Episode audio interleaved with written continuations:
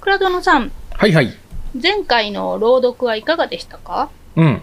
あのー思いのほか楽しかったですね。やってあ、みて。本当ですか？うんどところが、はい。いや、あのー普段ね、あんまり僕はブログとか、ポッドキャストとか、自分のなんかメディアで、あんま本を紹介しないんですよね。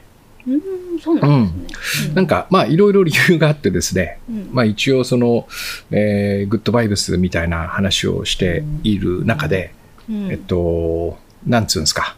えーうーん、えっと、なんかこう、引用元みたいなのをね、うん。えーこの具体的に、まあ、大してないんですけども、うんうんああ、そそれってこの本ね、ああ、それってこの本ね、みたいな、うん。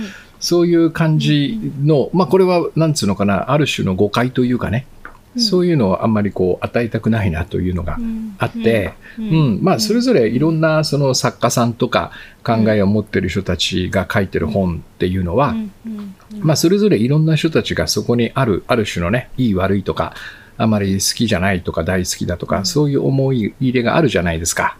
そうですね。うん。だからなんかあんまりそういう、その、どちらにしてもね、好きにしてもあんまり好きじゃないにしても、そういう色がなるべくつかない方がいいかなというのがあってね。なんかこうあれみた、いですね。なんかあの、すごい、私すごい、あの、広角機動隊っていうアニメがすごい好きなんですけど。それが実写化される時のその声優誰にする問題みたいですね。うんなんか、そうそうそうそう。色をこう。つけたくないからもうあえてそれは見ないみたいな人もすごいいっぱいいましたし。ね、役者さんが誰とかね、そういうのもあるじゃないですか。うん。うんうんうんだからなるべくこうフラットにしたいなというのがあって、うんあのーこういう仕事してなければね、前は結構ガジェットとかやってる頃はね、あのーもうい、あの、この本いいみたいなことでいろいろ紹介はしてたんですけどね、うん。最近はあんまり、別に隠してるわけじゃないんだけど、うん。うん、その色、色という意味でね、えーあまり出さないようにはしてるんですね。うん、でもこういうなんか朗読だとそのある一瞬をこう読むみたいなやつはね、しかもパラパラめくって偶然とかってなると、これはちょっと今までないやり方だったなって発見がありましたね。あのパラパラルール採用でいいんですかね？いや、パラパラ続ルールががないと、パラパラルールがないと、ちょっとこの企画は、えっと、はい大変になるかなって気がする。だって、読み込んでさ、いどこを紹介するかみたいなことをピックアップしてこなきゃいけないじゃん。ああ確かにうん。じゃあ,、うん。あのこういうのはどうですか？ここを読みたいみたいなことがあるときは、うん。もうそこ読んでいいみたいな。うん、まあ、それもありにしときましょう。まあ、ガチガチに決めてもね、しょうがないんでね。そううん。ですね。あとは、あの、ここじゃない。なって時はやり直していいっていう。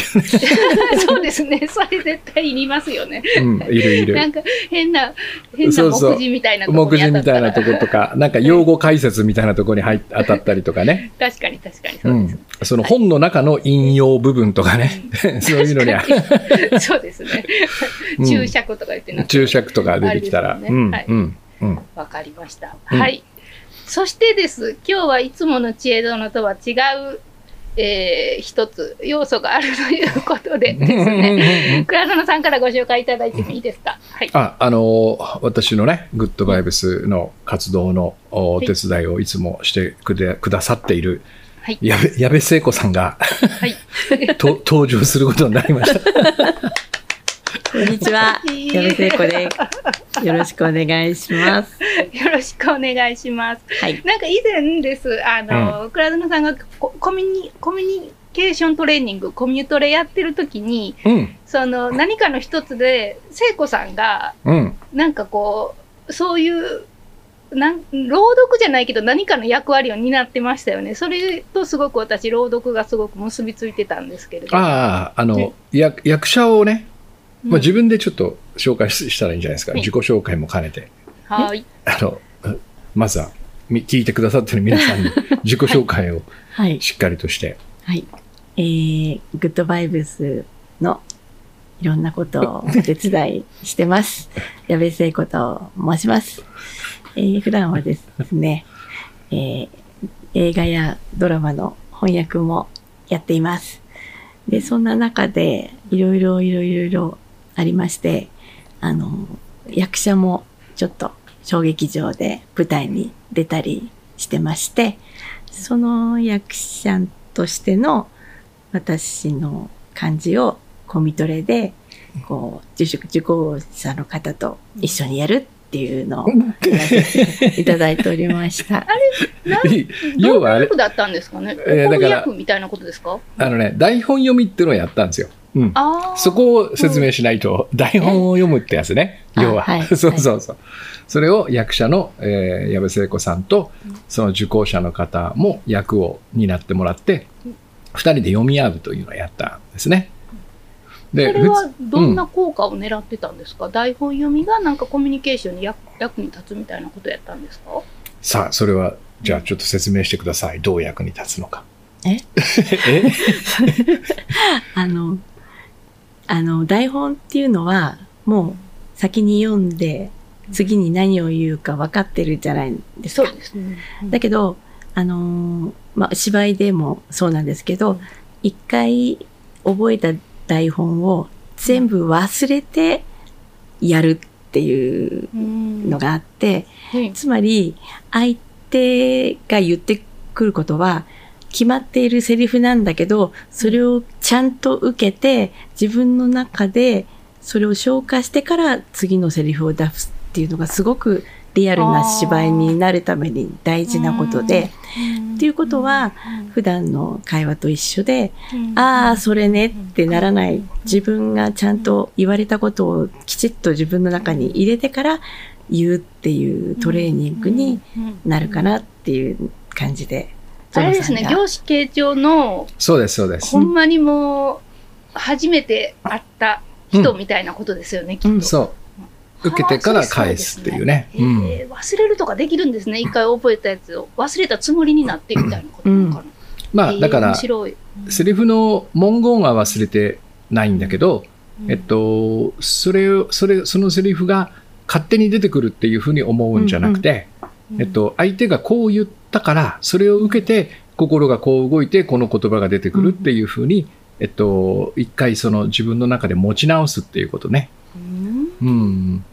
だから、バカ野郎なんでだよじゃダメなんですよ。バカ野郎って言われたら、そのバカ野郎を一回受けて、棒読み。うん、受けて、そこで自分がそのバカ野郎ってこと、言葉に心がどう動くかっていうのを感じた後に、なんでだよって言うっていう、うんそういう練習なんですね。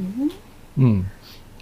まあ、その、そういう、なんでしょう、そこで、その、そういう、こう、や役者さんというか、そのことを、台本を読んでらっしゃるっていうのが、その頭のどっかにあったんで、それで、その今回の朗読と、なんかすごいつながるところがあって、うんうん。来てもらったという感じですね。はい。なので、今日はそれぞれ、あの、一冊ずつ皆さんに、えー本を持ってきていただきました。うん。はい。引き続きやりましょうか。はい、引き続うんきやっていきましょう。はい。私、ちなみにです、倉園さん、うんあの、うん前回やってすごく思ったのはです、おうほ余韻が半端ないなって思いました。その聞いてる時も、うん朗読の聞いてる時も、うん読んだ後もです、う。うん。そのよ余韻っていうんうんですか、うんうんうん。それがすごい、すごい来ました。あ、そうですか。うん。いいっすね。今日もじゃあ要因を持たせて。それやろうと思うとまたダメなんですけどね。あんま考えないでね。はい。はい、やりましょはい。人はそんなに悪くない。う。ほっこりするつながりを思い出そう。人間関係、知恵と、ゾノ。それでは今日のお話始まります。知恵と、ゾノ。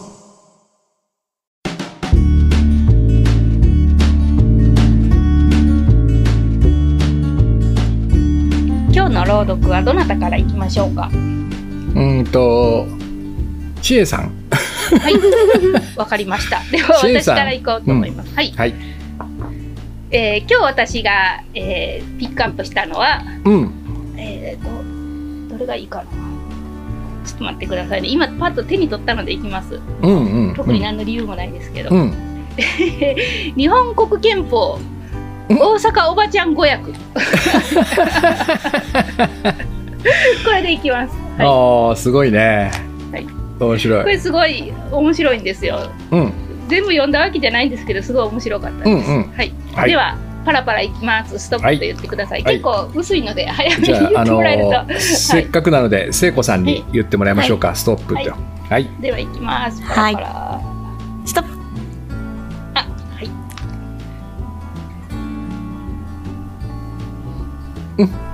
何この間は。もう一回もう一回いいですか？いやいや。もう一回お願いします。はい。やり直し系ね。はい。はい。ストップ。おおいきます。うん。ちょっとではです。これね中途半端に読むとあれなので12345ページ読んでいいですか？ちょっと。5ページね？いいよ。長いですか？いやいや、ちょっと読んでみないとわからない、どのぐらいになるか。あわかりました。じゃあ、あのーいいところで終わりますうん。はいいきますはい。井戸端会議は自由にさせてやうんうんうん。21条集会結社表現の自由通信の秘密1集会結社及び言論出版その他一切の表現の自由はこれを保護する検検閲はこれをしてはならない。通信の秘密はこれを犯してはならない。おばちゃん語訳1いろいろな人と集まったり、グループ作ったり、喋ったり、本出したり、すべての表現の自由は保障しますせ。2、事前に国家とか権力が書いた門をチェックしたら飽きまへん。人様とのやりとりも秘密やねんで。ここポイントやで。ヘイトスピーチはあかん。表現の自由という言葉は割に皆さんに馴染みのある言葉と違いますやろうか。実はこの表現の自由っていうのは憲法が保障している権人権の中でも重要度が高い人権なんですわ。え？人権に重いとか軽いとかあるんかいな？って思わはるかもしれませんねんけど。実はあるんですわ。20条の信教の自由とか、この表現は、この表現の自由は精神的自由権って言いまして、22, 22条とか29条の経済的人権よりも重いんですな。なんで表現の自由が人権の中で重いのかっていうと、理由は3つあるんです。まず、大阪に限らず、おばちゃんには特に多いかと思うんですけど、誰かと喋りたいに、誰かと喋りたいですやんか。つまり、コミュニケーション取りたいっていう気持ちは抑えられへんもんなので、その、そんなもん、規制すること自体が間違ってるわって話です。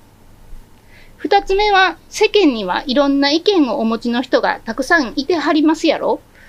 一方的な意見しか発表できひんようになったら怖いですがな。世の中の偉い人だけが何でもかんでも決めてもろたら困りますやろ。おばちゃんの意見も政治に反映してもらわな困りますやろ。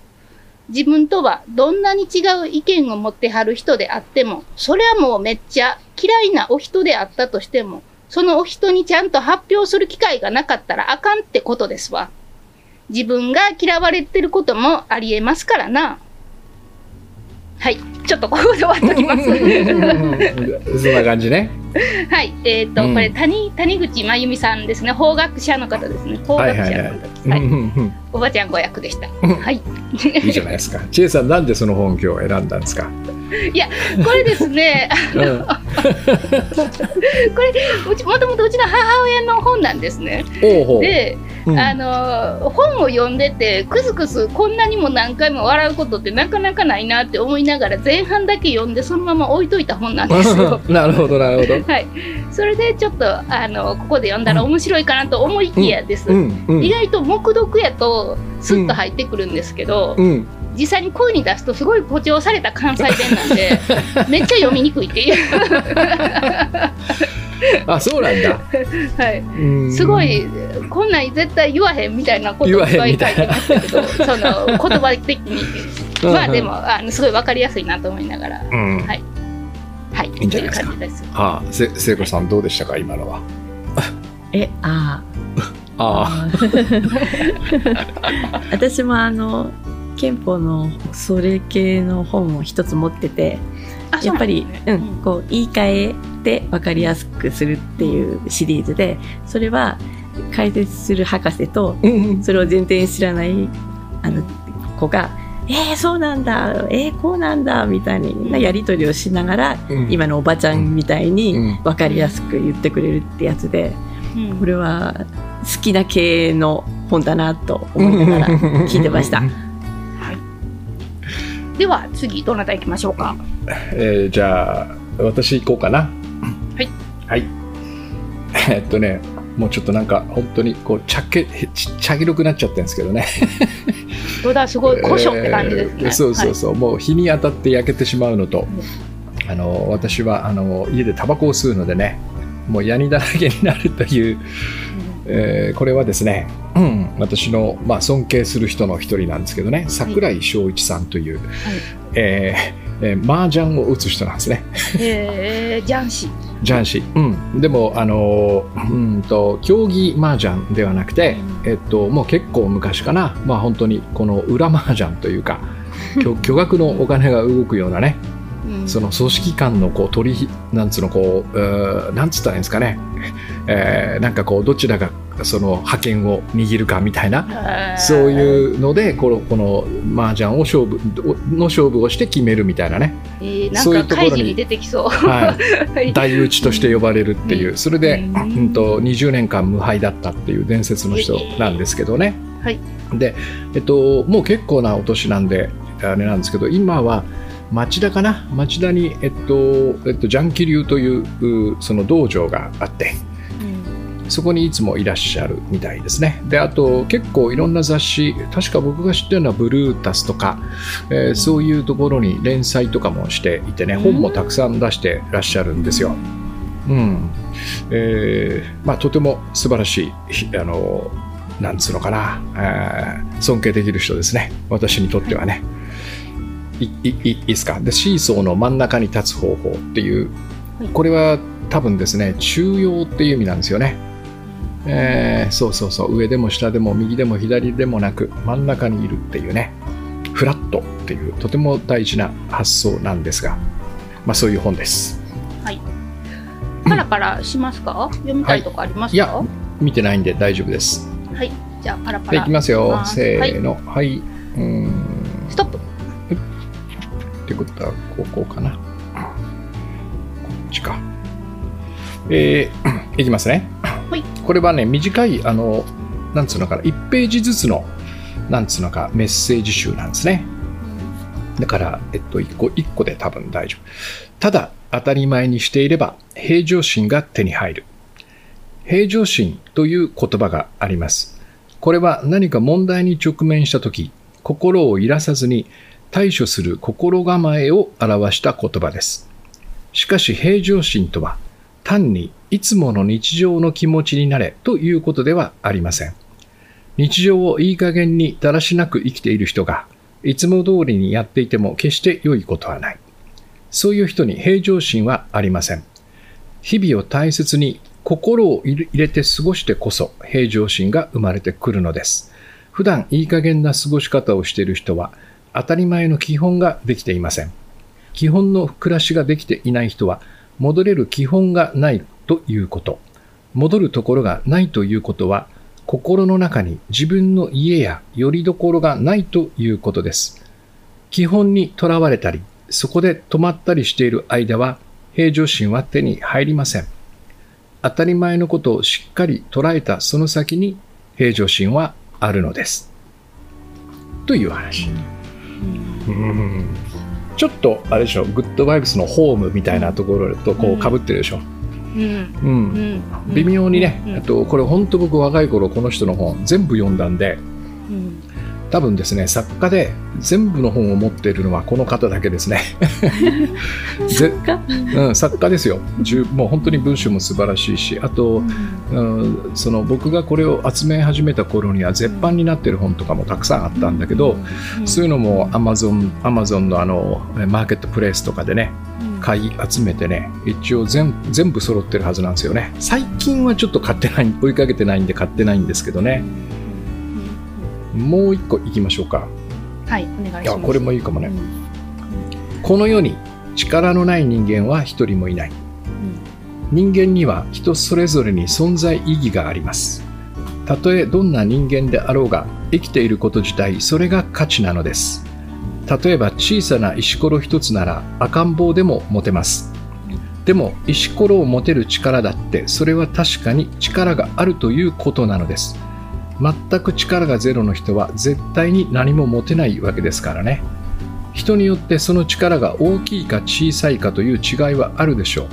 それぞれに素質というものもありますしね。でも力ということだけで言えば誰もが必ず持っているのです。それなのに力を出そうよ。もう少し頑張ろうよと頑張ろうよと言うと。いや僕にはそんな力ありません。無理です。などとやる前から自分で決めつけてしまう。できるできないは別にして少なくとも力はあるのだから。まずはやってみればいいしできないと思っていても実際にはみんな意外にできるものなのです。まず何よりも行動に移すこと。それが自分の潜在能力を引き出すことにつながるのです。というような話、面白い。これもちょっと価値マックスとか僕が言ってるやつに、えー、かぶってますよね、うん。はい。うん、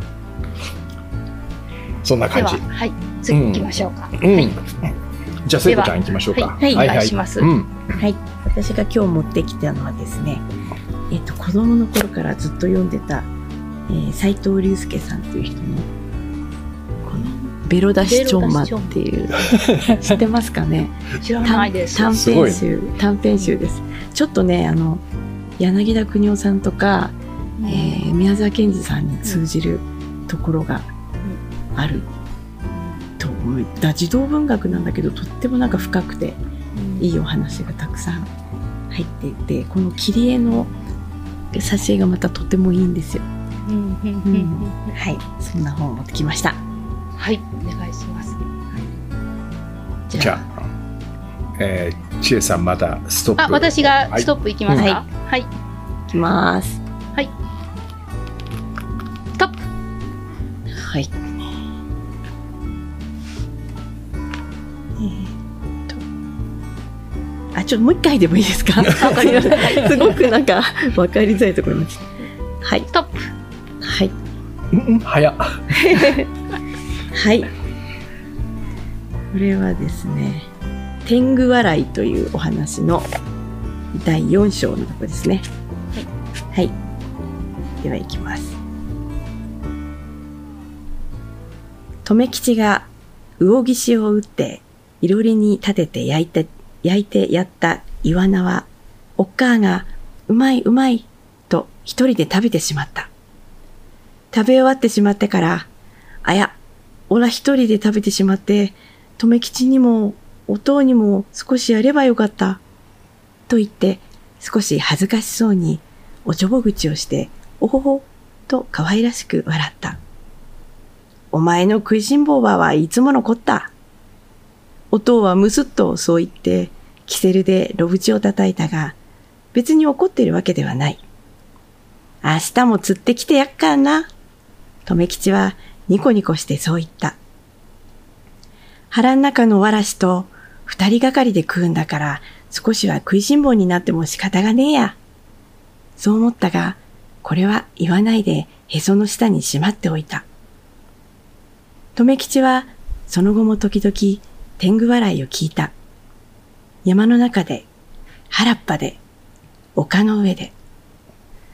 いつも一人ぼっちで、ついちっぽけでみみっちい考えに突き落とされてる時だ。けれど、空いっぱいのわっはっはという天狗笑いを聞いた後では、またいつもの元気な留吉に帰ったということだ。うんはい途中ですが。いや途中だよね 全部全部読んだらオーディブルになっちゃう本当ですね。オーディブルになっちゃう。やっぱええ声ですね。えー、ありがとうございます。聖子さんもすごいいい声やから聞き入ってしまいますね。す。これはどういうあれなんですか、うん話なんですか？要はうんこれはだから今のところすごく大事で、うん。その天狗笑いうん。家族のために一生懸命あの、うんなんていうかなその魚取ってきたりうん。してあげている留吉がその天狗笑いに元気をもらって、うん。うん、あの落ち込んだ時も頑張ってるっていうあれですね。ああなるほどうなんるうほど、んうん、その天狗笑いっていうのは何かっていうのは最後わかるのかな？どうだったかな？うんうん。うん、あの知りたかったのは、うん。どどどういう本かなっていうことだったあんで要は要は童話というかあ、うん、あのちょっとあの宮沢賢治さんとかの自然界とうん、人とのつながりみたいなそうそう,、いう感じうん、かな？そうですね。私、うん。あの豊かのうんうん。あれ星たるはいはい。星だっけ、うん。あれにすごい似てる天の笛っていうね鳥がお日様に向かって飛んでくる話がとっても好きで、うんうんうんうん。うん。とっても大人が読んでもこれはいいと斉藤隆介さんっていう、うん、ベロダシチョンマっていう、うん。でこの「ベロダシチョンマ」ってタイトルの話もとっても素敵です、えうん、秋田かなどっかに行かれて書いたやつなんーですよね、うん秋田に疎開して、うん、これを書き編集したって感じうん。だそうです、はい。はい、ありがとうございます。知恵と。そう。